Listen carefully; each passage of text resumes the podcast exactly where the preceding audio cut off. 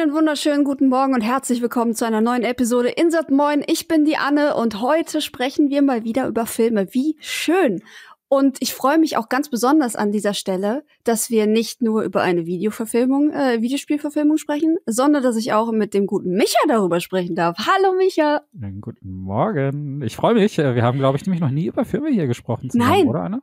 Nein, haben wir nicht.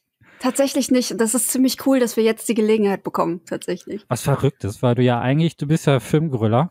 Äh, Richtig. Ja. Ähm, und äh, das ist, äh, also du bist ja da ähm, hochprofessionell als Filmkritikerin unterwegs und äh, deswegen bin ich erstaunt, dass wir da beide noch nie über Filme geredet haben, weil ich habe tatsächlich Film studiert und ich gucke eigentlich auch, wenn ich Zeit habe, viele Filme und äh, aus vielen verschiedenen Sparten. Deswegen äh, ist es mir eine, ein Fest, eine Freude. Äh, das ist ziemlich lustig. Ich habe nämlich auch äh, Film und Animation studiert vor etlichen Jahren. Ach, wie geil. Ja. Frau Wernicke, warum her. haben wir denn noch nie miteinander Ey. diskutiert?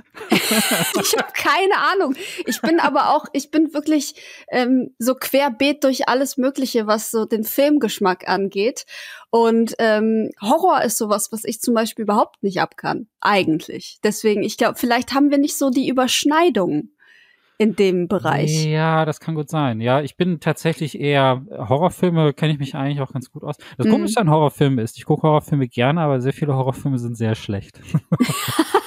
ja, ich hörte davon. Ich hörte.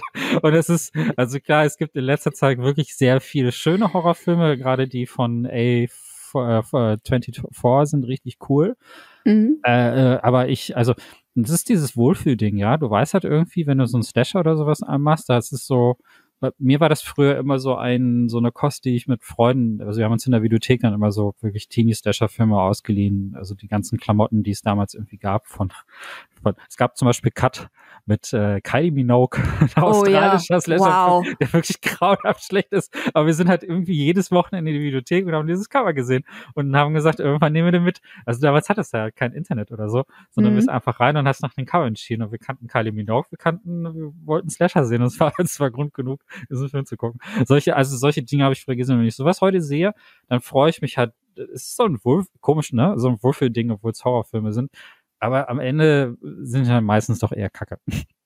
Ja, gut, aber das hat ja natürlich auch was mit äh, Jugenderinnerungen und so weiter zu, und zu, äh, zuvor zu tun. Ne? Also das ja. kann ich schon verstehen, dass das schon so eine Art Wohlfühlding dann ist.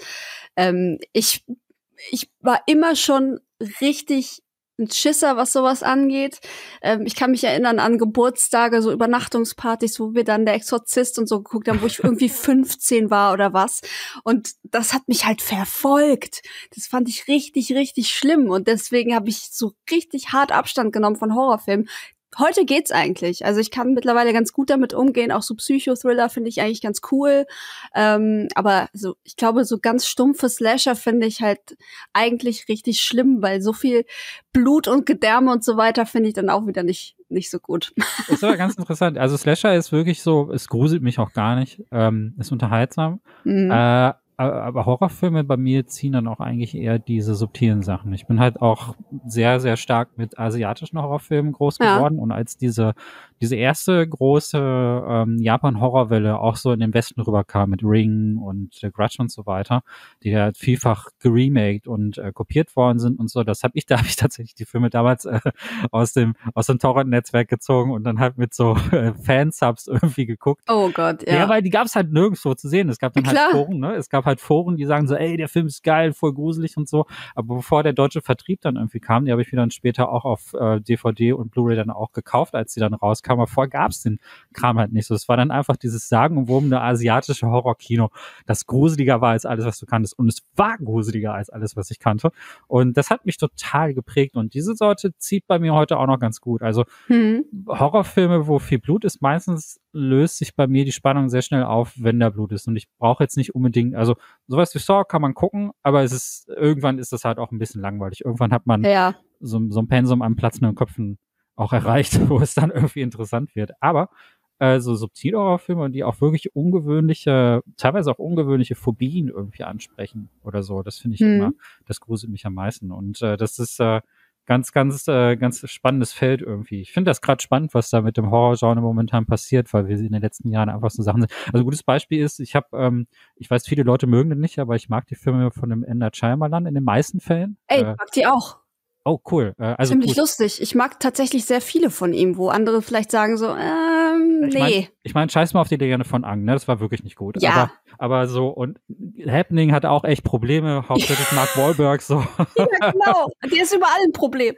Überall ist aber irgendwie ein Problem, so. Aber gerade bei The Happening zum Beispiel, da sind so Bilder drin, die haben sich echt eingebrannt. Also so die Szene, Mhm. die ihr aus den Trailern auch seht, wo diese ganzen Leute sich von dem Hochhausdach stürzen, Ja. auf dieser Baustelle, das ist so, boah, sowas, sowas bleibt in meinem Gehirn brennen. Und ich, mir ist nicht wichtig zu sehen, was äh, da an blutigen Sachen passiert. Es ist eher so diese Ausnahmesituation, die da passiert. Und habe ich jetzt, letztens habe ich Old gesehen, äh, vor ein paar Oh, Wochen. ja. Und der ist, der hat mich richtig, den fand ich traurig und ganz schön beängstigend, weil dieser Film dich wirklich total gut dran erinnert hat, wie, dass du einfach alt wirst dass du, und dass das Leben wirklich endlich ist. Und ähm, das ist ja auch genau dieser Prozess auch gewesen, weshalb Scheimer diesen Film machen wollte, um sich selber Mhm. mit diesem Thema auseinanderzusetzen. Ich glaube, der ist so um die 50 jetzt. Und äh, diese, und da gibt's diese eine, ich will nicht spoilern, aber es gibt eine wunderschöne Szene, wo zwei Leute sterben.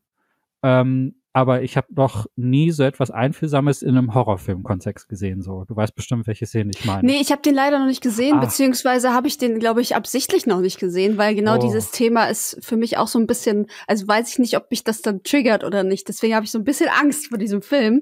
Aber eigentlich wollte ich ihn doch schon gerne gucken. Oh, der, der ist schon gut. Also viele Leute finden ihn ja scheiße und es gibt ja immer diesen Ja. Scheibenheld. Ich finde viele Scheiben, also ich habe Glass und Dings noch nicht gesehen, diese Comic-Dinger, Oh. aber ich finde diese, ist Glass gut? Oh, ich liebe Glass. Ja, echt cool. Ich liebe, ich liebe die alle drei eigentlich. Unbreakable, Split und Glass finde ich alle drei fantastisch. ah, Ich liebe die sehr. Weil Split und Glass habe ich noch nicht gesehen, aber Unbreakable kenne ich. Den fand ich sehr gut. Ja, Den fand ich sehr, sehr gut. Aber ich mag die so, The Visit fand ich super. Vor allen Dingen, meine Katze ist genauso wie die Großmutter. Oh nein! Die kratzt auch einfach mitten in der Nacht so mitten an der Wand so. Es muss jedes Mal an The Visit denken, weil mich das total geschockt hat, als ich das gesehen habe im Film. Weil das ist, und ich mag diese, ich mag diese ruhige Art, das zu erzählen. Ich mag aber halt eben auch, dass bei Shyamalan viel auch diesen Märchentouch hat und Oh ja. immer so Augenzwinkern so ein bisschen und da kommen viele nicht so mit klar. Aber ne, jetzt wisst ihr so ungefähr, das ist, das ist so die Horrorfilm-Richtung, die ich eigentlich lieber mag. Äh, auch wenn mich die Shyamalan-Filme jetzt nicht alle gruseln, aber Hm. ähm, so eher so etwas. Also wenn dann so, äh, also Slasher kommen dann eigentlich eher, äh, eher so, so zur Unterhaltung. Und, und das bringt uns ja jetzt auch ein bisschen zum Thema heute.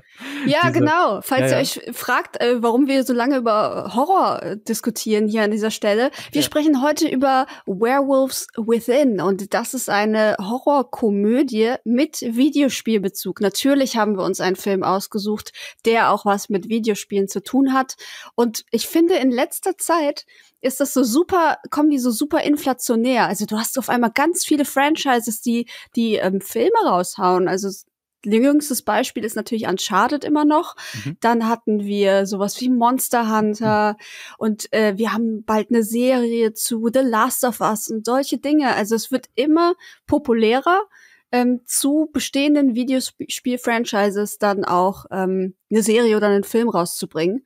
Und vielleicht fangen wir da mal an mit dem Thema. Ähm, was bedeuten dir Videospielverfilmungen, Micha?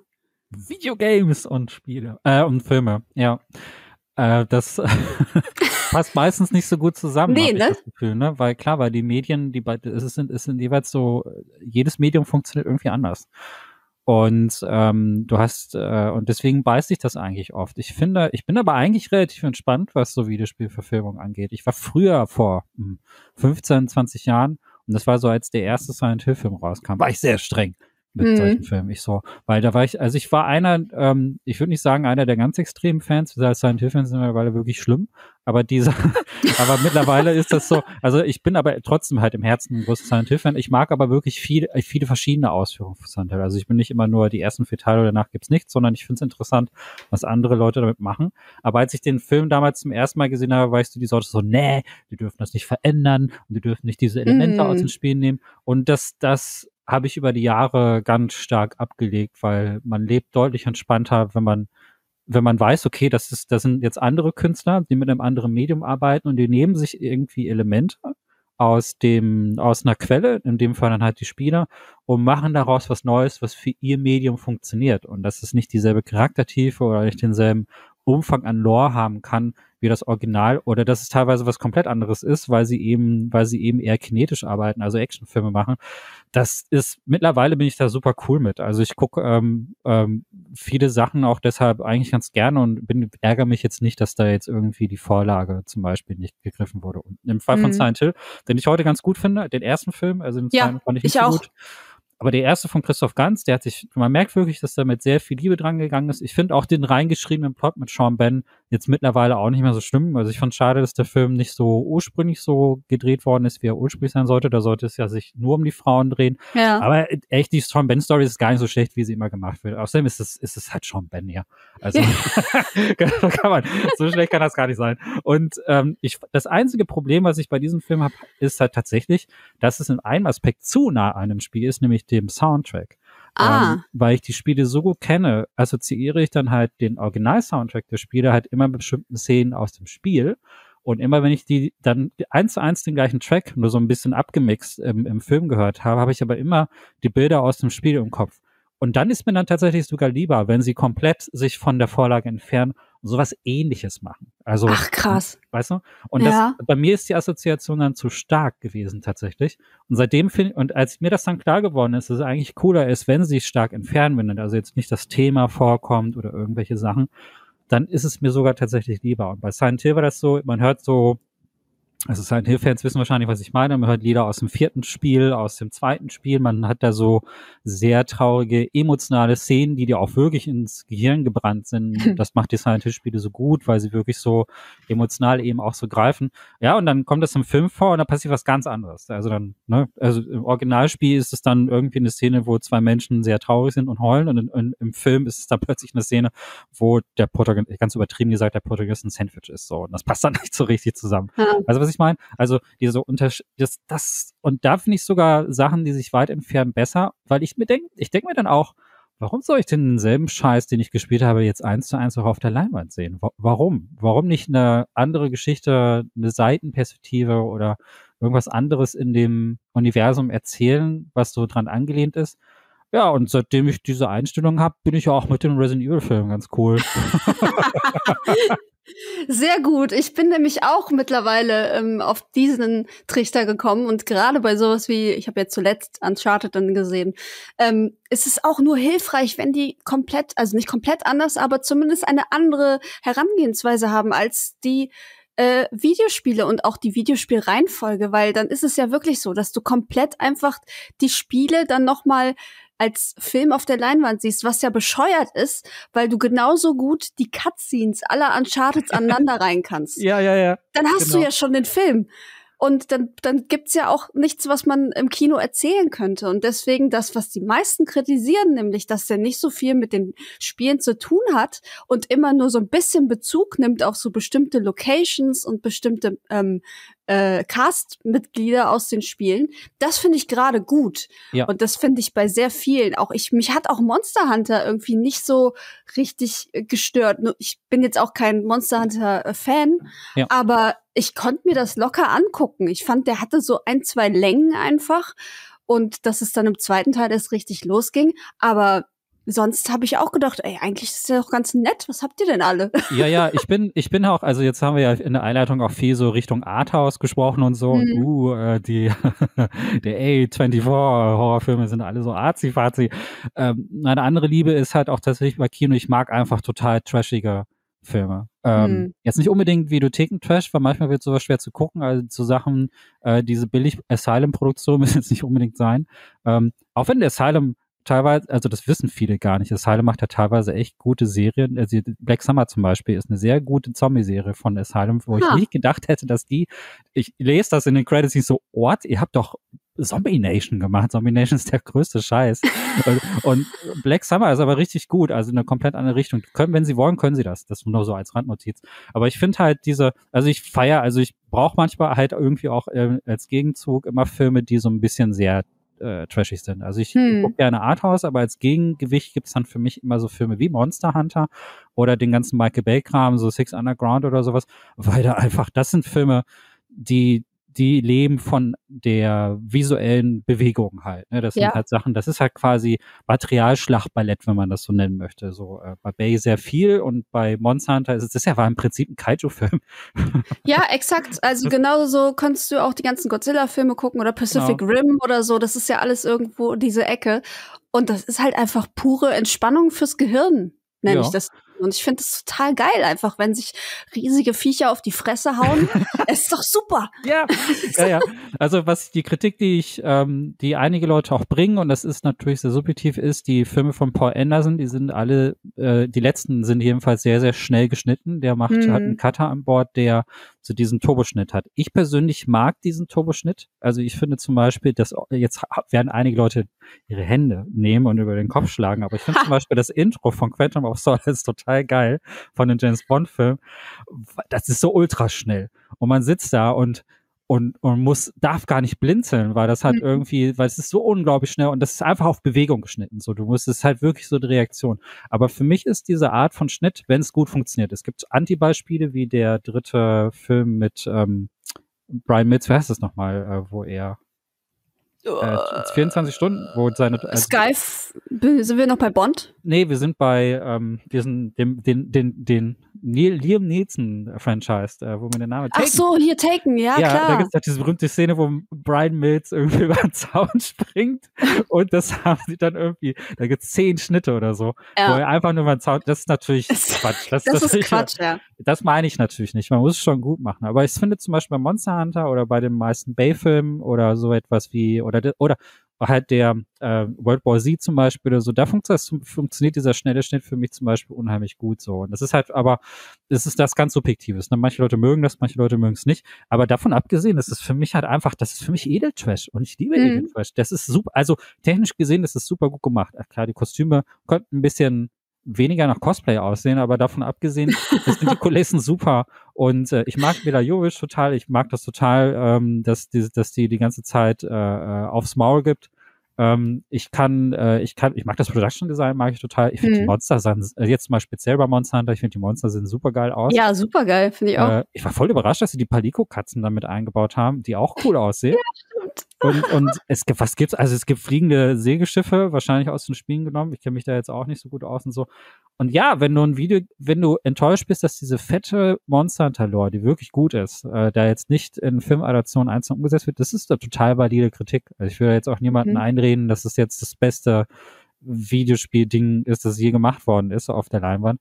Aber auf einer Trash-Ebene mag ich solche Filme eigentlich total gerne.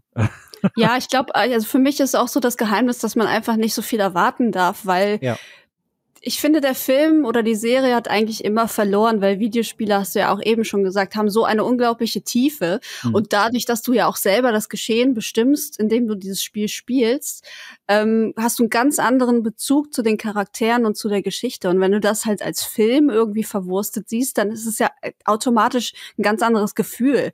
Da kann man zum Beispiel auch die alten Tomb Raider-Filme oder den neuen Tomb Raider-Film nehmen.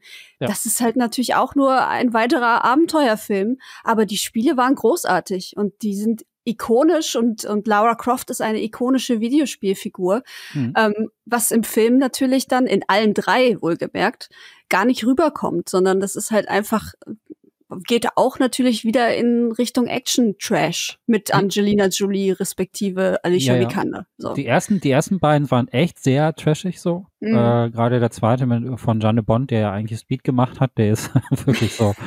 naja, äh, ich, das war das, das war doch der, wo sie irgendwie einem Hai auf die Fresse haut, ne, unter Wasser.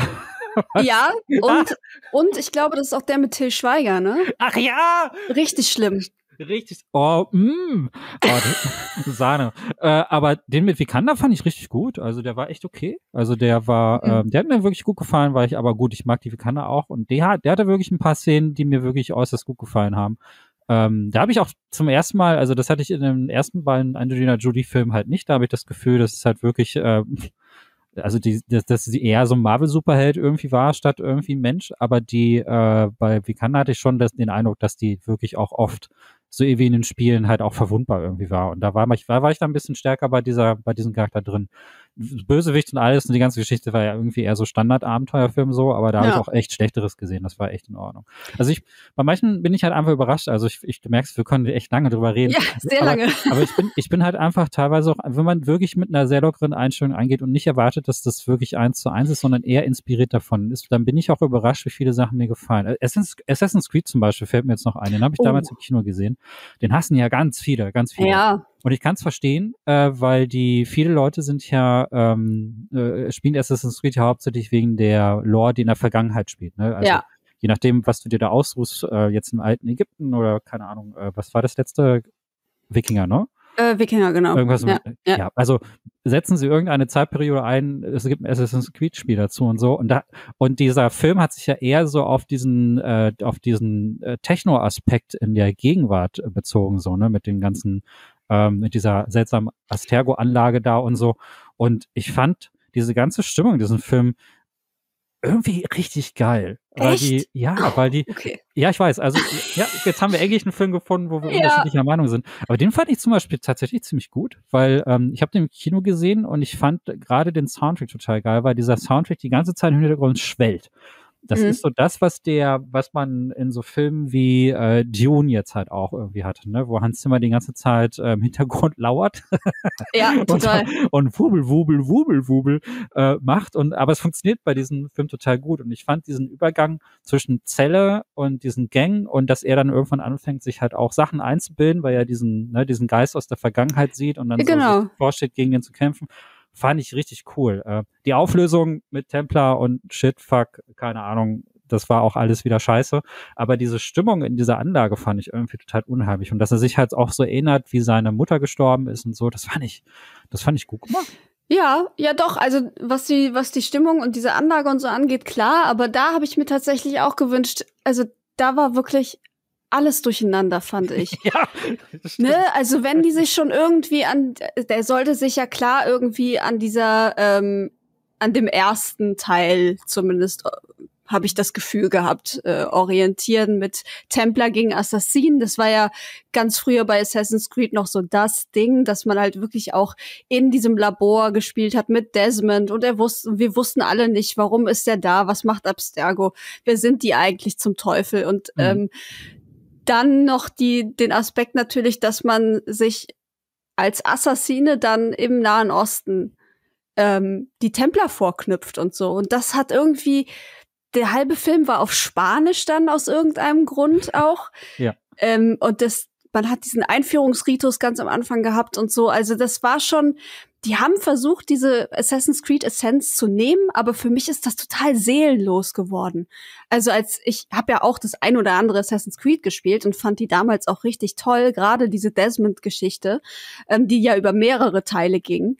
Ähm, habe ich total ähm, gespannt verfolgt und deswegen finde ich das dann schon wieder schade, dass man einfach eine Marke nimmt und dann irgendwie was daraus baut, was überhaupt keine Seele hat oder wo ich nicht das Gefühl habe, dass, dass irgendwas, was da passiert, wichtig ist an irgendeiner mhm. Art und mhm, Weise. Mhm. Und das, das stört mich, glaube ich, am meisten. Nicht, dass die nicht Desmond da genommen haben oder nicht bekannte Charaktere oder Stories. Das ist eigentlich irrelevant, sondern dass eigentlich, ähm, wie ich finde, da nichts Gescheites bei rumgekommen ist, was dir in Erinnerung bleibt. Ich habe ich habe es letztens noch schon gesehen, diesen Film. Ah. Vor zwei, drei Wochen nochmal. Ja. Und ich habe jetzt schon wieder alles vergessen. das ist so, nichts ja. davon ist wichtig, so bleibt stecken. Das ist interessant, weil ich weiß noch alles. Obwohl echt? ich nur einmal im Kino gesehen habe. Ja, das ist, das ist echt eine Wahrnehmungssache. Aber ich glaube, ich bin so ein Sucker für diese Science-Fiction- Historien, Mischung und dieses, äh, wenn der Soundtrack funktioniert und das war, das ist mir von dem Videospielverfilmung neben den ersten Silent Hill, der ja den Soundtrack aus dem Spiel genommen hat, ist es einer der Filme, die mir audiovisuell total im Gedächtnis geblieben sind von den hm. Videospielverfilmungen. ist witzig. Was man von Uwe Boll-Filmen jetzt nicht behaupten kann, zum Beispiel. Irgendwie. Oh, Jesus. Oh, Jesus, ja. Lass uns doch mal abschließen, bevor wir zu Where's Within tatsächlich eigentlich kommen. Ja. mal ein Wort zu Uwe Boll verlieren. Ich habe, ähm, ja, also, da, also das alles, was wir jetzt, was ich jetzt vorhin über Trash gesagt habe, funktioniert bei Boll meistens nicht mehr. Nee, mhm. eigentlich überhaupt nicht. Und ich ähm, habe auch über die Jahre meinen Respekt vor diesem Mann einfach verloren. Ich, manchmal sagt er sehr kluge Sachen, aber eigentlich hat er dann doch eher einen Dachschaden, habe ich das Gefühl. Ja. Ähm, sein letzter Film, sein neuester Film, ähm, heißt Hanau. Wow. Und genau, exakt wow. Und alle sagen, und das ist vollkommen zu Recht, ich habe ihn nicht gesehen, aber ich kann es mir lebhaft vorstellen, er hätte ihn lieber nicht machen sollen. Oh ähm, ne, weil das ist ein sehr sensibles Thema, sich da mit den Anschlägen zu beschäftigen und so. Und der Film soll wohl so richtig schlecht sein und diesen Attentäter so in den Vordergrund stellen und so glorifizieren, ähm, dass das einfach nicht tragbar ist. Ja. Ne? Und das ist das, was ich jetzt über diesen Film gehört habe und ich werde ihn mir auf gar keinen Fall angucken. Also ich finde es einfach nur widerlich, dass man so eine Tragödie nimmt und dann ähm, so einen Dreck daraus produziert. Warum? Ja, ich, da hätte er bleiben sollen bei dem Dreck, ne? Weil ich finde tatsächlich, sein bester Film von den Videospielverfilmungen war Postal. Mit Abstand. Ja, das sagt ja auch jeder, ne? Also Postal, ja. da sind sich ja irgendwie die Leute alle einig. Ja, der hatte echt viele Längen, der hätte mhm. man, gut, das ist also im Gegensatz zu Assassin's Creed, der deutlich länger hätte sein können, um mehr zu erklären, war bei Postal eher andersrum, da hätte man deutlich mehr rausschneiden müssen, damit er mehr Pacing hat. Weil viele Szenen auch so, sind so ein bisschen haha, aber dann halt nicht lustig, aber der hat wirklich, das war, also Postal ist jetzt auch kein guter Film, aber mhm. er ist ein künstlerisches Statement auf jeden Fall. Und deswegen, man, man guckt den und denkt, okay, Uwe Boll war echt sauer. Uwe Boll war echt sauer auf alle Executives, die ihn irgendwie abgeblockt haben, war sauer, dass sein Steuerloch da irgendwie geschlossen wurde, einfach sauer auf alles. Und man guckt diesen Film und hat das Gefühl, dass er wirklich was sagen wollte, dass er wirklich das, er hat einfach angepisst von allem. Und mhm. äh, das merkt man diesen Film an und diese Vorlage ist ja perfekt. Also das ist ja wirklich, Postal ist ja genau auch aus diesen, das ist ja ursprünglich von Leuten gemacht worden, die früher, vorher nur Kinderspiele gemacht haben und die hatten keinen Bock auf den Scheiß. Ja. Und dann haben dann halt diesen, haben halt diesen Amoklauf-Simulator gemacht, woraus dann dieses äh, Satire-Franchise entstanden ist. Ähm, ging ja dann mit jedem weiteren Teil immer eindeutiger in Richtung Satire und immer weiter weg von diesen von diesem Wut-Statement. Mhm. Und es ist, ähm, und das, der Film auf dieser Ebene fand ich den tatsächlich auch ganz gut. Ich muss auch sagen, dass einige Szenen losgelöst davon auch wirklich wie so eine Realfilm South Park äh, Verfilmung dann irgendwie wirken, so ohne den jetzt ähm, übermäßig loben zu wollen. Aber die meisten Uwe Filme sind so ähm, bemüht, sag ich mal. Ja, also ich, wirklich. Bemüht also, ist ein gutes Wort auf, auf, auf einer Tech-Ebene funktioniert halt irgendwie noch House of the Dead, weil das wirklich völlig, völlig wack ist. der ist halt komplett so, das ist so, also Technomusik und Spielszenen sind ja auch irgendwie so ein paar Frames immer reingeschnitten, so, es gibt so quasi keine Handlung und zwischendrin ist Jürgen Prochnow als Captain Kirk mhm. äh, noch mit am Start, so, das, äh, den kann man auf dieser Trash-Ebene schon noch gucken, aber der ist so halt einfach handwerklich so tausend Meilen von einem Paul Anderson-Film irgendwie entfernt. Ja, voll. Ja. Und das ist, sagt eigentlich schon alles, oder? Ich meine, ja. auch, auch Far Cry, ne? Das ist Boah. auch wieder so ein Ding, wo ich sag, was hat ihn da geritten? Was zum Teufel soll das? Also ich, es ja. ist halt so schlecht. Alles an Far Cry ist so schlecht. Wow! Ja, der ist wirklich so, immer wenn du denkst, oh, eigentlich ist die Action-Szene ja ganz kompetent, kommt dann irgendeine dumme Idee. So ja, zum genau. dann irgendwie einen Comic Relief reinpacken oder irgendwie sieht die Maske dann strange aus und so. Und eigentlich ist Far Cry sogar noch einer der besseren Filme, weil, ey, wo ich mega enttäuscht war, mega enttäuscht war, Blood Rain. Ähm, das war so, so eine Zeit, wo der Boy noch nicht so ganz krass diesen Ruf von schlechten Willfühlverspürung hatte und wo man das Gefühl hatte, okay, er lernt dann mit jedem weiteren Film bestimmt auch dazu und wird besser. Hm. Und also äh, in meiner Teenie-Zeit war ich ein bisschen verknallt in Blood Rain. Weil ich meine, es gibt ja, es ist wirklich, es ist ein Spiel über, über eine äh, wunderschöne Vampirfrau, die Nazis tötet. Und ich glaube, es gibt schlechtere Spielkonzepte. Und äh, ja. diese, ja, und das wollte ich gerne als Film sehen. Und ich, ich meine, meine Vorstellung war dann halt eben eigentlich genau so das irgendwie zu haben. Und dann haben sie irgendwie, also da hat alles gefehlt, was, was, was Vampire irgendwie spannend macht. Also es hat die Sexiness gefehlt, es hat das, äh, das Blut gefehlt, es hat so diese, diese, die, also Rain war völlig bescheuert dargestellt, so, obwohl die Schauspieler eigentlich gut waren. Maske sah total Banane aus. Die haben alle ausgesehen, als hätten die, die irgendwie Schmiere im Gesicht gehabt. Das war ganz schrecklich. Und, ähm, und, und also wirklich die Sachen, die so ein, wirklich, das war das, das war die Antithese zu Underworld. Äh, Underworld war mhm. eigentlich am Ende die bessere Blood Rain-Verfilmung, weil da zum Beispiel sämtliche Vampire, Männer wie Frauen halt einfach super heiß dargestellt waren. Und das will man sehen, wenn man diese Lack- und Leder-Vampire haben will. Und ich so, boah, Blood Rain, da kann man eigentlich nichts falsch machen, oder? Das ist doch ein Geschenk für einen, für einen trashigen, aber gut gemachten, ästhetisch ansprechenden Film. Und ah, ist, äh, oh, und die haben sogar, da, da war sogar Michelle Rodriguez drin. Und Michael Metzen und die hatten alle keinen Bock auf diesen Film. Das ja, komisch. Warum auch? Warum sollten sie auch? Ja, ja es also ist alles ist furchtbar. Eine Shelley Rodriguez, die ich total mag und die auch in ja. Resident Evil immer funktioniert, die immer cool ist. Die war einfach, die, die haben es irgendwie geschafft, die so coole Darsteller wie, wie, wie, wie hat die, wie, wie Michelle Rodriguez zum Beispiel, irgendwie wurstig darzustellen. Mhm. Und das ist ein Talent. Ben Kingsley, Ben fucking Kingsley, der, der, der aussieht wie irgendwie in Kreidetopf gefallen. Das soll ja der Obervampir irgendwie sein, aber die hat ja. irgendwie so eine, die hat eine Maske, äh, das glaubst du nicht. Der sah halt aus wie die Mutanten aus Far Cry. Das, ich glaube, die haben, glaube ich, dieselbe Farbe benutzt. Hammer. Das ist, boah, Uwe Boll.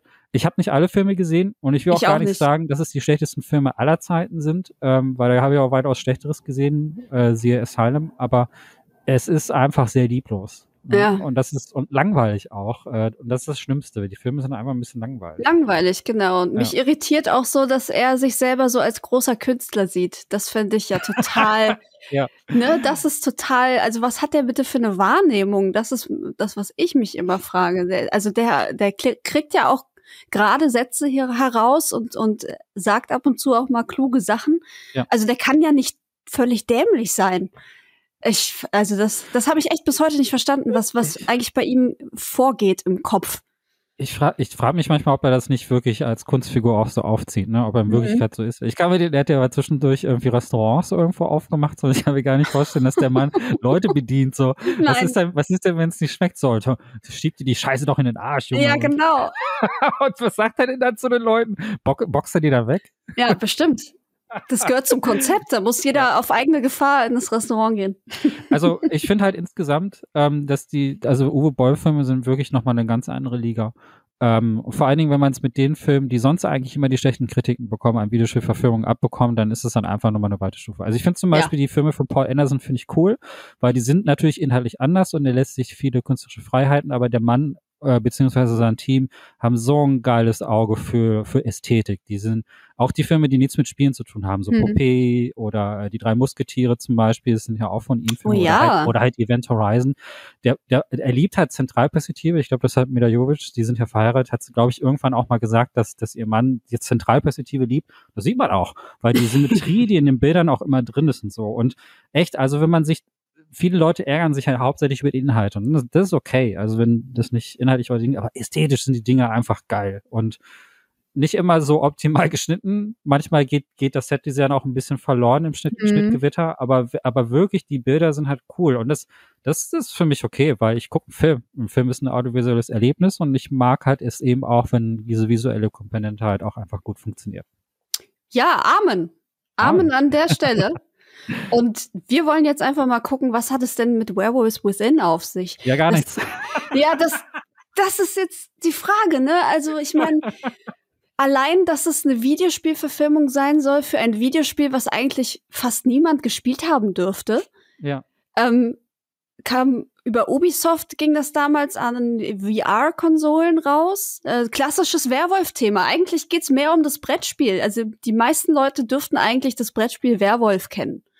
Ja. Ähm, und darauf basierend gab es dann dieses VR-Spiel, ähm, das sie dann Werewolves Within nannten. Und jeder hat halt so eine Brille auf und sie sitzen dann virtuell im Kreis und spielen halt Werwolf. So, das ist quasi das Ding.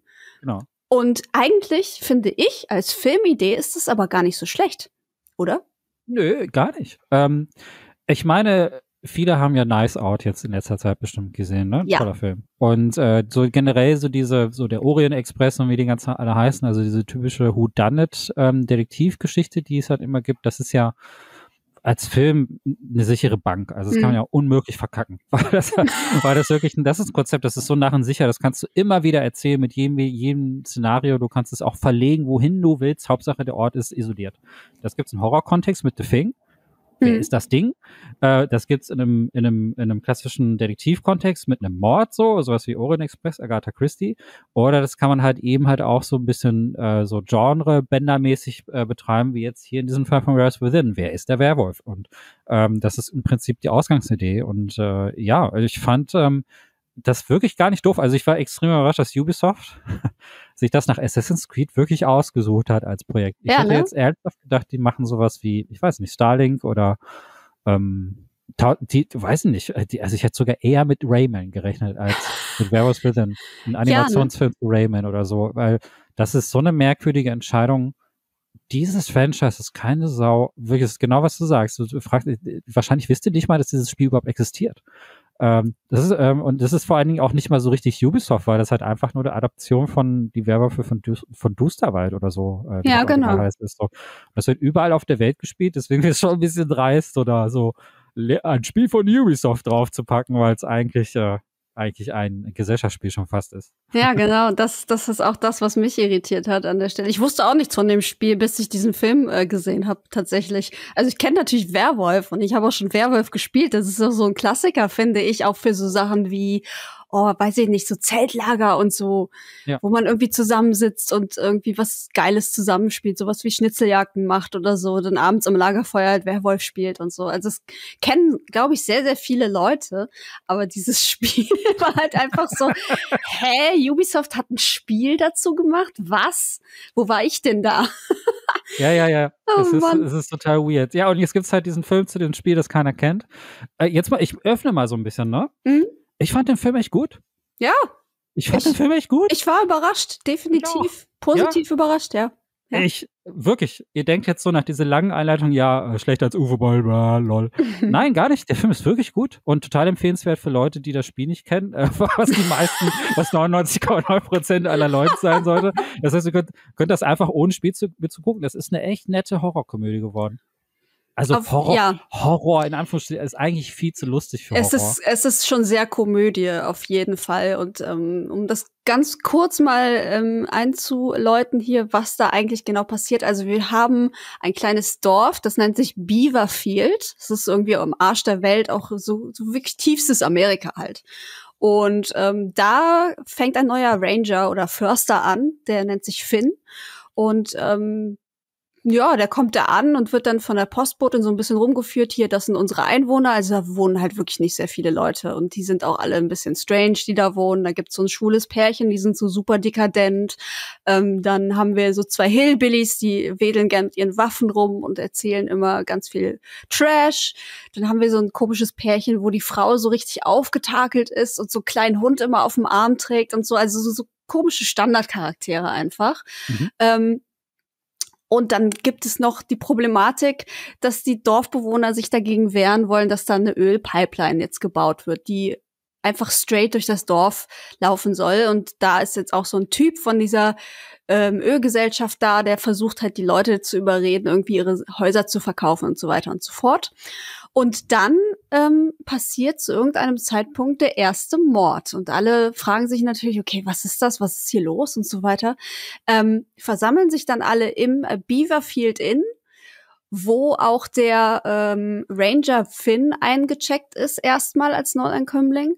Und dann geht das Morden weiter. Und die Leute fragen sich, okay, was, wer ist das denn jetzt? Und da fängt halt der Film wirklich an. Also dieses Opening, dieses Kennenlernen und so, das zieht sich für mein Empfinden so ein bisschen leider. Ähm, weil da die Gags auch irgendwie nicht so ganz funktionieren. Aber sobald er mal in Fahrt kommt, also sobald es wirklich darum geht, die sind da jetzt in diesem Hotel und sitzen sich gegenüber und jeder beschuldigt halt den anderen. Und das, da wird der Film halt interessant und das macht echt Spaß, finde ich, dann auch zu sehen, okay, wer hat welche Argumentation und wie verhalten sich bestimmte Leute und dann ist ja immer dieser dieser geile Mitrataspekt natürlich da bei solchen Geschichten, dass du mhm. selber dich fragen kannst, okay, mhm. wer ist denn jetzt der Täter oder in dem Fall der Werwolf? Und das hat echt gut funktioniert, finde ich auch. Ja, ja, das ist witzig, weil ich fand tatsächlich die, die erste Hälfte stärker. Ja, echt? wir haben, wir haben das irgendwie, haben wir es da dem, ja, aber ich fand, weil der Grund für mich ist der Cast. Die, also ja. diese Sorte Film lebt natürlich wahnsinnig vom Cast. Da ja die meisten von euch bestimmt Nice Out gesehen haben, falls nicht, solltet ihr den gucken. Der ist wirklich gut. Ähm, so ein Film lebt von der Schauspielerriege so. Und ich liebe den Cast. Der ist so gut. Ähm, das sind halt ähm, alles Darsteller, die von denen habe ich vorher noch nie gehört. Ähm, Sam äh, Richardson äh, kennst du nicht? Finn den, Wheeler, die Hauptrolle? Ja, den nee, tatsächlich nicht. Also weil die Sachen, die, die er so, wo er sonst mitspielt, die sind mir nicht Begriff gewesen mhm. vorher. Ähm, aber ich habe dann gesehen, dass es ein ziemlich bekannter Darsteller tatsächlich ist. Also er hat so, äh, der Sam Richardson, der hat ja irgendwie, ich glaube, in Ghostbusters mitgespielt und äh, doch stimmt, äh, The Tomorrow War habe ich gesehen. Das, da ist genau, er mir, der genau. ist gerade gerade in äh, aller Munde. Also der hat fast in jedem Ding, was gerade kommt. Auch hier, es gibt ja diese den neuen Amazon-Film äh, auf Amazon Prime Tiefe Wasser, da spielt er auch mit. Er hat jetzt bei ah. so einer, ähm, ich glaube, es ist eine Sky-Serie mhm. oder Apple Plus oder sowas. Da hat er auch mitgespielt. Da geht es auch um einen Mord und man muss irgendwie rausfinden, wer der Täter ist. Also der ist gerade richtig, richtig äh, gefragt, der Typ. Und der ist auch gut. Ich finde den super. Ja, ich finde den Hammer gut. So, stimmt jetzt. Ja, also Tomorrow War habe ich gesehen. Stimmt, er war der, der, der Kollege von ja, Chris Pratt. Chris Pratt. Für uns alle ist er Chris Pratt, aber äh, wie auch immer er in diesem Film heißt. Ähm, genau. Äh, aber genau, stimmt, da ist er mir, da ist er mir schon aufgefallen, aber ich hatte ihn jetzt nicht sofort assoziiert und der ist, ist so, oh, der ist so goldig in diesem Film. Ich liebe ihn. Er ist halt einfach, ist also der, was er nämlich richtig gut macht, er ist ja die Orientierungsfigur für uns alle. Also er mhm. kommt ja genau wie wir zum ersten Mal in dieses Dorf irgendwie rein und ähm, die erste Person, die er trifft, ist die Cecily, heißt sie, glaube ich. Ja, ne? genau. Ähm, sie wird auch von der Person gespielt, die ich, die ich richtig gut fand, die Milana Weintrup, wird sie so aus. Weintrup, ne? So ein bisschen Weintrup. wie Weintraube. Wie Weintraube, ne? Ja. Ne, auf die hatte ich voll den Crush, äh, muss ich sagen. Und äh, nachdem die da sofort, also sicherlich auch absichtlich, aber das ist auch. Und Sam hat auch einen Crush auf sie. Und ich war so, okay, das sind jetzt die beiden Hauptdarsteller. Ich, also der Film kann gar nicht so schlecht werden. Und das ist so ein süßes Paar. Also das sind so, äh, die, die beiden, diese Chemie zwischen diesen beiden ist so gut, ja. äh, weil die direkt am Anfang halt auch ähm, ich will, wir wollen natürlich nicht spoilern, wie was das weitergeht, aber das kann man auch direkt sagen. Diese Chemie zwischen diesen beiden, die ist so richtig herzerwärmend und richtig schön. Ähm, so, also man, man möchte einfach gerne dabei sitzen äh, und kann sich auch vorstellen, dass die beiden auch in Realität super gut miteinander auskommen. Man hat irgendwie das Gefühl, ähm, da ist, das ist nicht geschauspielert, das ist ehrlich. Weißt du, ja. was ich meine? Ja, voll. Also, es ist so ein, also ich hatte am Anfang so ein ganz warmes Gefühl, wo ich, wo ich jetzt wusste, dass es jetzt um Werwölfe gleich geht und dass wahrscheinlich Leute sterben, hatte ich direkt von Anfang an so ein ganz warmes Gefühl im Herzen, weil mir Milana und Sam dieses, das alles so herzhaft spielen. Und es ist auch wirklich witzig inszeniert. Also es gibt so eine Szene, wo die, ähm, ist ja alles arschkalt da in diesem Dorf. Mhm. Und dann laufen die rum und sie, ähm, sie ist äh, so eine stellvertretende äh, Briefträgerin. Also sie ersetzt den Briefträger, der normalerweise im Dorf unterwegs ist und so. Und sie macht das auch erst seit drei Wochen, kennt aber mittlerweile den Cast so ein bisschen und führt den Sam dann so durch dieses Dorf rum und sagt so, hey, das sind diese Leute und das sind diese. Und man lernt dann so diese verschiedenen Stereotypen kennen, die alle auch ganz gut gespielt sind, aber da geben, geht der Film halt nicht so krass in die Tiefe. Also er arbeitet ja, ganz stark. Genau. Mit, aber das ist kein, nicht unbedingt ein Nachteil ähm, Stereotyp klingt immer nach, einem, nach einer Kritik, aber in diesem Film macht Sinn, weil äh, durch die Stereotypen erklärt der Film relativ in relativ kurzer Zeit, um was für Charaktere es sich tatsächlich handelt. Ähm, und so, sonst, du hast ja irgendwie, ich weiß nicht, zehn, zwölf Leute in diesem Film und so. Und das wäre sonst schwierig, dann halt sehr viele tiefgreifende ja, klar. Charakterstudien drin zu haben. Und im ja. Endeffekt ist es ja auch nicht besonders wichtig, weil viele davon ja höchstwahrscheinlich sterben werden. Und wir ja. müssen uns ja nur, nur fragen am Ende, wer könnte aufgrund seines Typecast quasi, wer ja. könnte da äh, am ehesten der Täter sein. Insofern ist das natürlich schlau, das so kurz wie möglich zu machen und denen ganz genaue äh, Charaktereigenschaften zu geben, die man nicht vergisst, wo man genau genau weiß, okay, das ist der und der, der mag am liebsten das und das oder so. Genau. Ja. Und, und diese, und dieses Herzliche, dass die, dass diese beiden direkt am Anfang mitdringen, das war für mich der komplette Ankerpunkt für diese, diesen kompletten Film. Wenn es die beiden nicht gegeben hätte, die Milana und den Sam, dann hätte der Film für mich auch null funktioniert. Und ja. ähm, also wenn ihr, ihr habt natürlich Pech, wenn ihr die beiden total unsympathisch findet, direkt von Anfang an ist der ganze Film für euch scheiße. das, so ist das halt bei dieser Art von Film. Ich fand die beiden aber so sü wirklich süß, wirklich süß. Also wirklich auf eine Art und Weise so herzlich süß, was ich null von so einem Werwolf-Film erwartet hätte. Hm. Ja, also ich eigentlich auch nicht. Und wie gesagt, gruselig wird's nicht wirklich. Es wird, glaube ich, eher, also es wird halt spannend, finde ich, weil mhm. sobald mhm. die dann da in dieser Situation sind, dass irgendwie schon zwei Leute tot sind und alle sitzen jetzt da und dann kommt auch noch ein Schneesturm und keiner kann weg. Genau. Ähm, das, das wird halt richtig cool, weil du dich fragst halt, okay, wer hat hier die Argumente, auf welcher Seite, was machen sie als nächstes? Dann beschließen sie natürlich auch alle Waffen irgendwie zu sammeln und jeder hat irgendwie so drei Waffen bei sich, was total absurd ist. Ja, ja, und es ja. ist so gut. Also manche Stellen sind halt wirklich sehr, sehr witzig auch. Ähm, was man natürlich von so einer Art, ich sag's jetzt mal, ist nicht böse gemeint, aber von so einer Art B-Movie auch mhm. nicht unbedingt erwartet, dass der dann wirklich auch gute Gags hat. Das Staging ist teilweise richtig gut und hat mich total an Filme wie Shaun of the Dead oder so erinnert, von mhm. dem, na, wie heißt er nochmal? Äh, liegt mir auf der Zunge? Edgar Wright. Also manchmal ist so der, wie die Charaktere in die Szenen eingeführt werden oder wie die Kamera funktioniert oder wie manchmal Charaktere einfach auftauchen, wie die Kamera sich bewegt, hatte original an einigen Stellen so diesen Edgar Wright Flair, auch teilweise wie der Film geschnitten ist. Und das war nicht richtig cool. Also da war ich auch total überrascht. So, er, hat, er arbeitet viel mit so ähm, mit Schnitten, die, die irgendwie so einen leichten makaberen Unterton irgendwie haben. Also mhm. gibt's oft so Matchcuts, die, die ein bisschen äh, die Stimmung halt auch tatsächlich fördern sollen und so, aber es funktioniert tatsächlich richtig gut. Und ich war total überrascht, wie gut der auch teilweise von den Szenenbildern irgendwie funktioniert. Ich habe den Regisseur Josh Rubin, der ist mir jetzt nicht bekannt. Mhm. Ähm, der ist aber, glaube ich, auch noch relativ jung und hat noch nicht so viele eigene Sachen gemacht. Ich habe gelesen, dass er auf jeden Fall ähm, Gagschreiber auch war bei hier James Corden zum Beispiel. Also der hat, glaube ich, schon viel Humor und scheint es auch zu nutzen und weiß, glaube ich, auch ganz gut, wie man so Sketche und Gags inszeniert. Das, das zeigt er auf jeden Fall hier in diesem Film. Mhm. Ähm, und das ist auch eigentlich auch was, was den Film äh, sehenswert macht und was ihn auch trägt, weil ich glaube, einfach nur dieses Szenario zu haben, wer ist jetzt der Werwolf und irgendwie passiert aber nichts Spektakuläres oder nichts Lustiges irgendwie dann auch, dann hat man auch, glaube ich, das Gefühl, dass irgendwie, weiß ich nicht, dass da was irgendwie fehlt oder dass sich das irgendwie so dann dahin plätschert. Aber ja. dadurch, dass immer wieder so Momente kommen, wo du dir denkst, okay, das habe ich jetzt nicht erwartet. Ja, ähm, ja. das hält das so ein bisschen, das hält die Spannung hoch und so, dann ja. eskaliert es ja gen Ende geradezu. Und das ist auch wieder ein Punkt, den ich nicht erwartet habe, wo ich dann dachte, oh Gott, was passiert denn jetzt hier?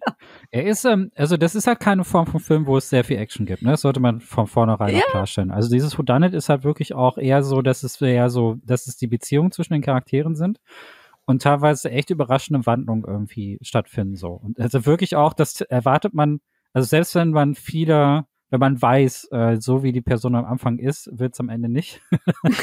das ist ja, das ist trotzdem teilweise echt sehr überraschend. Ähm, aber diese, was es auf gar keinen Fall gibt, ist halt überbordende Action. Also das ist auch mhm. sehr, ne, also wirklich was Besonderes unter den Videospielverfilmungen, weil die meisten Spieleverfilmungen ja vorsätzlich Actionfilme sind. Also die meisten. Also selbst so ein Film wie Silent Hill, der eigentlich eher als Horrorfilm funktioniert, ist halt in erster, hat auch viele Action-Szenen in dem Sinne, ne? Also die, die, wo dann halt irgendwie viele Kreaturen auftauchen oder sowas. Und das hat der hier eigentlich relativ wenig. Ähm, hm. Der ist eigentlich relativ, er wirkt vom Set deutlich klein. Ja, also voll, sehr klein. Ist sehr, sehr konzentriert auf ein paar wenige Orte so geschickt gefilmt, dass es dir jetzt nicht äh, irgendwie äh, billig oder, oder zu wenig vorkommt. Fand ich schon gut gelöst von, den, von, den, von den Szenen teilweise. Aber es ist, ähm, aber du merkst halt schon, wenn man, wenn man dann rückwirkend auf diesen Film schaut, okay, so viele Handlungsorte hat er tatsächlich gar nicht. Mir ist es aber während des Schauens nicht so wirklich aufgefallen, weil ich halt die ganze Zeit bei den Charakteren war. Und das ist halt quasi auch der wirklich der, der Hauptfokus dieses Films. Also sind wirklich die Figuren und so. Und es gibt auch kaum visuelle Effekte oder sowas. Also es ist wirklich ein reiner Charakterdarstellerfilm. Ja, und ich meine auch da, da, dafür, dass es ähm, um einen Werwolf geht, sieht ja. man den erstaunlich wenig. Also man ja. könnte ja meinen, dass man dann vielleicht die eine oder andere Attacke dann ähm, beobachtet, gerade so am Anfang, dass man vielleicht auch sieht, wie Leute überfallen werden und so. Aber es ist auch gar nicht. Das kommt alles erst äh, zum Ende hin, wird sich komplett aufgespart quasi. Ähm, also es ist wirklich sehr, sehr low alles und sehr konzentriert auf halt die Personen und wie sie miteinander, miteinander interagieren. Und mhm. das ähm, finde ich auch tatsächlich eigentlich sehr angenehm, muss ja. ich sagen, an der Stelle. Ja. Fand ich auch. Also mega überrascht. Man sieht dieses Cover und denkt, boah, das sieht, das sieht, das sieht ja wirklich, das sieht original aus wie ein Uwe Boll-Film. Wir haben viel über Uwe Boll gesprochen. Das hat, das hat so die Qualität von einem Far Cry. mhm. Vom Cover her so. Ja Oh, ich weiß nicht, ich finde Marketing auch nicht gut. Nein. die meisten Leute wissen wahrscheinlich gar nicht, dass dieser Film existiert. Ähm, ich finde die, wie gesagt, auch das, auch die Marke da nicht gut. Also es ist die Frage, ob dieser Film erfolgreicher wäre, wenn er nicht gebunden wäre an diese Werewolves Within Marke. Mhm. Ähm, das ist so ein bisschen schade eigentlich so, weil dieser Film halt, also ich glaube fast, dass die, die Fans der jeweiligen SchauspielerInnen, also Fans von, von Weintrub oder Richardson, das sind ja wahrscheinlich die bekanntesten, die da drin sind. Ja. Ähm, äh, die Watkins war, glaube ich, noch, ist noch relativ bekannt. Äh, das ist äh, eine, die so eine, ganz verrückte Person spielt. die kam mir aber irgendwie auch bekannt vor. Also die habe ich auch. Ja, da sind auch einer von diesem ähm, Pärchen, von dem schwulen Pärchen, der kam mir auch sehr bekannt vor. Den habe ich definitiv auch schon mal in diversen Nebenrollen gesehen. Also es sind eher so Low-Budget-Schauspieler, die aber wirklich gut sind, die man oft irgendwo sieht in, in größeren Filmen ähm, als Nebenrolle. Also der ist schon nicht hochkarätig in dem Sinne, aber trotzdem sehr, sehr, sehr guter Cast. Ja, also ich finde den Cast insofern gut. Ich finde meistens aber auch so diesen, so kleinere Casts, die wirken dann oft auch ein bisschen natürlicher, aber wenn du halt ja. diese super Megastars hast, das war so ein bisschen das Problem an Knives Out. Der ist geil und so, aber wenn dann halt einfach Captain America zusammen mit James Bond in einem Raum sitzt, äh, zusammen, zu, zusammen mit der Halloween Screen Queen, dann bin ich so, ja, äh, ich kann mich nicht so richtig davon lösen. Hm. Von, mein Kopf ist das schwer dann umzuswitchen, weil ich dann denke halt einfach, dass dann der Bond-Typ dann einfach die Leute gleich wegballert so.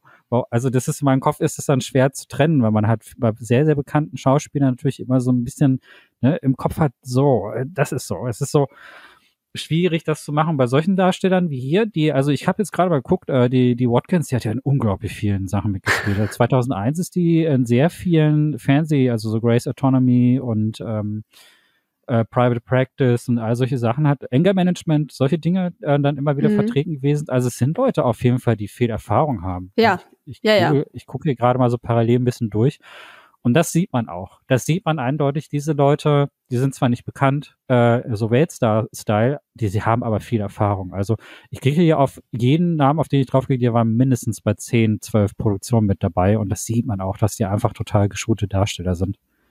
Absolut. Das, meinst du den Harvey Gillen, der ähm, etwas äh, äh, breitere Typ von beiden? Ja, genau. Der, ja, ja, ja, ja. Ja, er hat im Praktikum mitgespielt, in Eye Candy, Truth or Dare.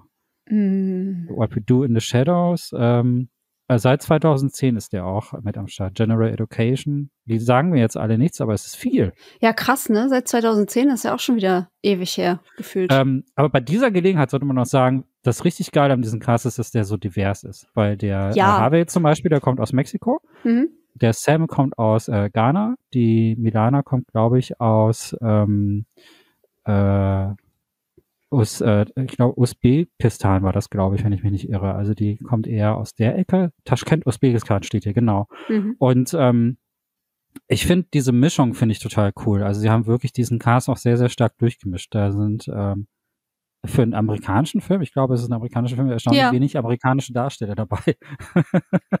ja, auch verrückt.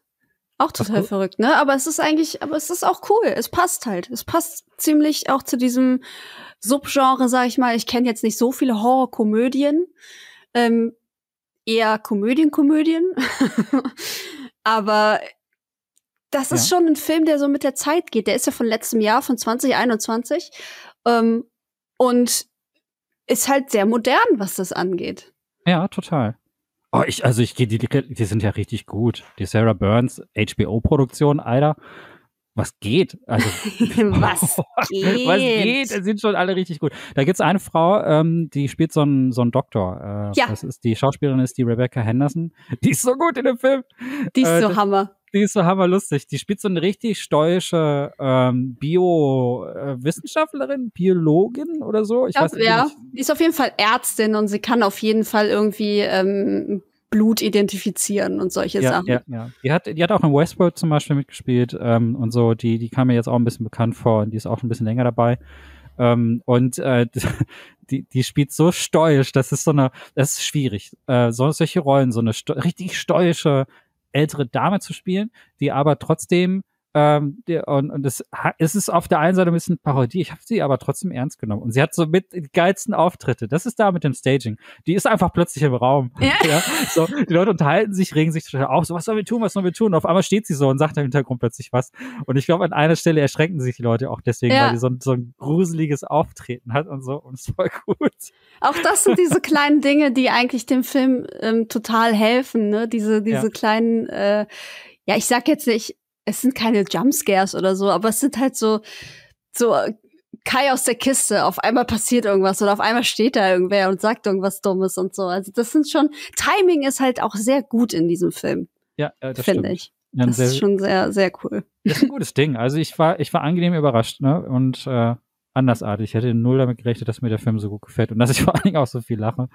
Ähm, und jetzt weiß ich eben, dass, dass ich mehr Filme mit Sam und äh, der Mila, Milana, Milana gucken, muss. gucken muss. Ja, ja total. Also die, die, die beiden habe ich mir jetzt schon verliebt. Die sind schon richtig gut. Wundervoll. Ja, ich muss auch sagen, ich war echt sehr überrascht und ich finde es auch irgendwie, was, was viele nicht mehr besprechen, beziehungsweise was man ganz selten hat, ist Filme, die nicht zu lang sind. Also der ging jetzt 97 Minuten und das mhm. waren coole 97 Minuten. Manchmal hat man ja so das Gefühl, dass Filme so gestreckt werden oder man sagt so, ja, komm, die halbe Stunde da kann raus, braucht eh keiner. Und das fand ich total löblich, dass es wirklich, also jede einzelne Szene, die da ist, die ist auch, die hat auch eine Berechtigung und es ist nicht ja. zu lang und es ist auch nicht zu kurz, sondern es ist genau richtig. Ähm, ich fand das Ende cool. Ich fand äh, die, die Besetzung cool. Und ich hatte echt Spaß mit diesem Film. Und ja. das will was heißen bei das ist, in letzter Zeit so ein groß, ist in letzter Zeit so ein großes Thema mit äh, Filmlänge, ne? Ja, also, die ey. Leute haben keine Lust mehr zu gucken. Äh, haben die Leute keine Lust mehr, 20 Jahre Dune zu gucken? nee, ich glaube, äh, den Höhepunkt hat es bei mir erreicht, einfach als Zack Snyder gesagt hat, so, ich mache jetzt irgendwie ähm, fast vier Stunden Justice League, wo ich gesagt habe, bist du eigentlich doof? Äh, was willst du denn? Also jetzt mal im Ernst, dann mach doch eine Serie draus, oder wo, wo jede Folge so einen abgeschlossenen Bogen hat oder so. Aber der knallt einfach vier Stunden Justice League dahin. In also da hat vorne und hinten irgendwie nicht mehr so viel für mich gepasst, wo ich dachte, das, also da musst du doch jetzt nicht ewig eine Geschichte erzählen, die du auch in locker in zweieinhalb erzählen kannst. Das, ja, ähm, ja. ne, das, das finde ich, das finde ich immer so schlimm. Klar ist das kreative Freiheit und klar hat er eine Vision, die er unbedingt umsetzen will. Aber auch da muss man, bei uns im Studium hat man, hat man immer gesagt, kill your babies. So, mhm. du musst irgendwie Sachen rausschneiden, auch Sachen, die dir am Herzen liegen. Das tut dem Film gut. Und ja. Zack Snyder ignoriert das halt einfach komplett. Ja. Bei uns hieß es Kill Your Darlings, aber mhm. das heißt es selber. Variiert immer der Spruch, ja. je nachdem, wo, in welchem Teil von Deutschland man sich aufhält. Aber diese, diese, äh, diese ich finde, ich weiß nicht, habe ich gar nicht so intensiv damit auseinandergesetzt, ehrlich gesagt. Aber ich habe aber auch, ähm, ich äh, bei manchen Serien auch so ein bisschen das Gefühl, dass die durchaus ein paar Folgen kürzer hätten sein können. Ja. Ähm, ich habe letztens, also die letzte Serie, die ich gesehen habe, ist auch schon ein paar Wochen her, war The Silent Sea. Das ist so eine südkoreanische Science-Fiction-Horror-Serie, hm. die mir grundsätzlich gut gefällt, weil gute Darsteller und alles. Und ich bin eh so ein Zacker für südkoreanisches Kino. Ich mag total, was da, was die produzieren und finde das hammer gut. Aber ich glaube, jetzt nochmal ein äh, eigenes Thema. Aber Ey, diese, ja, ohne aber, Scheiß. Aber, aber das waren halt zehn, das waren halt so zehn Folgen, wo ich dachte, gut, das, das wirkt echt gestreckt, weil manchmal mhm. drehen sie sich da wirklich sehr oft im Kreis und das hätte man irgendwie auch in sechs Folgen, das hätte dem Pacing wirklich sehr gut getan, damit äh, man auch nicht immer die gleichen Settings sieht. Und ähm, bei einer Serie, die ihr bestimmt alle kennt, ähm, das war, ist mir bei Stranger Things auch aufgefallen. Ja. Ähm, danke. Da fand ich, dritte Staffel fand ich tatsächlich ganz okay von der Länge, weil da wirklich viel Geschichte drin war. Da war, war so viel aufgebaut, da hat es mich nicht gestört. Aber die ersten beiden Staffeln dachte ich, ah, das hätte man auch gut, da hätte man gut noch ein gutes Drittel mindestens irgendwie noch rausnehmen können, weil das wurde dann irgendwann doch sehr redundant. Ähm, mhm. Irgendwann war dieses äh, irgendwie hast du das Gefühl, die drehen sich im Kreis. Man hat das Gefühl, wie in Spielen, dass, es, dass sie da so wie Fetch-Quest machen. Ne? Lauf doch mal dahin, ja. lauf dann wieder zurück, dann kriegst du da noch einen Hinweis. Ach, da müssen wir noch mal ins Labor. Oh, im Labor finden wir noch eine Kleinigkeit, dann müssen wir wieder zurück nach Hause fahren. Oh, zu Hause passieren komische Sachen. Dann ist vielleicht in der Parallelwelt ein bisschen was, dann ist in der Parallelwelt vielleicht noch dies. Und man sitzt da, ja, aber das hat jetzt die Charaktere nicht weitergebracht. Das ist ja nur dazu da, um Zeit zu schinden, so irgendwie. Also ja. man könnte auch viele Dinge die, die fahren mehrmals zum Beispiel an einen Ort und finden da mehrmals Sachen, statt irgendwie äh, alles auf einmal zu finden, so um das Pacing irgendwie umzuhalten. Das macht man natürlich nur, um auf diese zehn Folgen zu kommen. Und bei manchen Serien funktioniert's, bei manchen anderen Serien ist man aber echt so, äh, ach komm. Also das könnte man auch kürzer machen. Ihr habt doch eh Netflix-Abo, ja? Also dann gib mir doch fünf Folgen gute Unterhaltung, kann ich auch noch eine zweite Serie gucken ähm, in dieser Zeit, statt statt äh, mich in den Kreis zu drehen. Und bei Filmen, boah, ich wüsste jetzt gar nicht, ob ich einen Film gesehen habe, der mir zu lang war tatsächlich.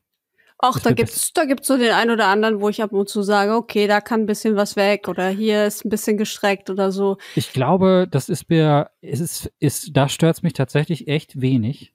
Aber bei Dune. Da stört's äh, dich oder was? Da stört's mich. Nein. Ich fand Dune tatsächlich What? auch gar nicht so geil. Ähm, ich fand den audiovisuell fantastisch, mhm. großartig, mhm. wunderbares, wunderschönes Kunstwerk. Ich würde den unbedingt deswegen auch nochmal sehen. Ich habe den damals im Kino gesehen, letztes damals, letztes Jahr im Kino gesehen und äh, ich fand den wirklich schön und äh, bahnbrechend einfach. Also auch das Sounddesign von Hans Zimmer. Leute meckern ja immer über Hans Zimmer. Ich finde das ein Genie. Ja, äh, äh, ich auch. Der, also das ist, der ist natürlich mehr Sounddesigner als Komponist. Das ist, das kann man natürlich, ist aber nichts Schlimmes. Äh, passt für diese Art von Film auch total gut. Es muss jetzt keiner, er macht jetzt weniger Melodien als eher Soundscapes, aber das ist in Ordnung, das passt für Dune. Ähm, ich fand nur, dass dieser, dass für das, was der da erzählt, sich unheimlich viel Zeit genommen hat. Und das hat mir, und ich finde, das ist was ganz Persönliches jetzt, ne? Mhm. Das ist, äh, ich finde Wüstenbilder sehr redundant. Ja, gut. Ich, ich langweile mich komischerweise, das ist mir bei Monster Hunter auch passiert, ganz anderer Film, aber wenn ich sehr viel, das ist für mich, das macht meine Augen müde. Und äh, das ist natürlich ein Problem, wenn der Film Dune heißt und in der Wüste spielt. Dann sitzt man da und meine Augen fallen dann einfach das zu. Das ist dann, super lustig. Ja, und, und nach diesen, und nach dem, der Zäsur, äh, also es passiert ja, ich will den Film nicht vorwegnehmen, aber in der Mitte des Films passiert ja was große Sache und dann sind die Protagonisten dann, ähm, äh, finden sich in einer sehr prekären Situation wieder. Und dann laufen sie halt sehr viel durch die Wüste und eiern so rum und atmen Pilze ein und halluzinieren von noch mehr Wüsten. Und ich habe ähm, da irgendwie dann irgendwann nicht mehr sehr viel mit. Das ist das eine. Und ich fand aber auch ganz ehrlich, dass der Film doch sehr viel hätte kompakter erzählen können, weil die Vision von dem äh, Paul Atreides hieß der, glaube ich, ne? Ähm, ich habe das Buch nicht gelesen, deswegen muss ich ein bisschen strugglen mit den Namen. Aber das ist so, der, ich habe ich hab irgendwann verstanden, dass der von diesem Dolch träumt. Irgendwann auch verstanden, dass er von diesem Mädchen träumt. Ja.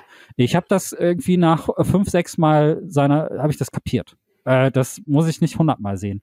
Also ich war dann wirklich so, irgendwann so, ja, ich habe kapiert, dass er von diesem durchträumt. Und das war so, und es hat immer und immer wieder Sachen wiederholt, die eigentlich sehr klar sind. Dafür andere Dinge aber nicht erklärt, die ich gerne erklärt hätte werden können für jemanden, der das Buch nicht gelesen hat. So, ich so, Wer sind denn diese coolen Typen da am Anfang in diesen ganzen Umhängen? Was machen die? Wie funktioniert das politisch? Ist das jetzt hier irgendwie eine Aristokratenfamilie? Habe ich schon kapiert, aber was ist da so die politische, ne? Und ähm, äh, da kann ich dir empfehlen, wenn du das Buch jetzt natürlich nicht im Schnelldurchlauf lesen kannst, guck dir einfach nochmal die David Lynch-Version von Dune an. Da ja. verstehst du wesentlich mehr. Der ist zwar richtig beschissen, finde ich, ja. aber ähm, der, der hat das ganze Buch in einem Film.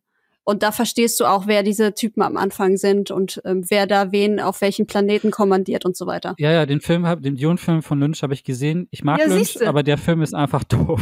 Ja, der Film ist auch richtig scheiße, ich weiß, aber der erklärt, ich finde, wenn du den gesehen hast, dann verstehst du doch alles, was in, in, in Villeneuve's Dune ja, passiert. Ja, und das ist ja das Problem. Wenn ich einen anderen Film äh, sehen muss und äh, dann noch das Buch kennen muss, um diesen Film zu verstehen, dann macht der Film ja als, als sich, als äh, in sich geschlossenes Werk ja was falsch. Ja. Und ich hatte nicht mehr alles präsent. Und das ist meine Hauptkritik eigentlich an Dune. Also ich, audiovisuell geiles Ding, aber ich sitze dann da und denk so, hä?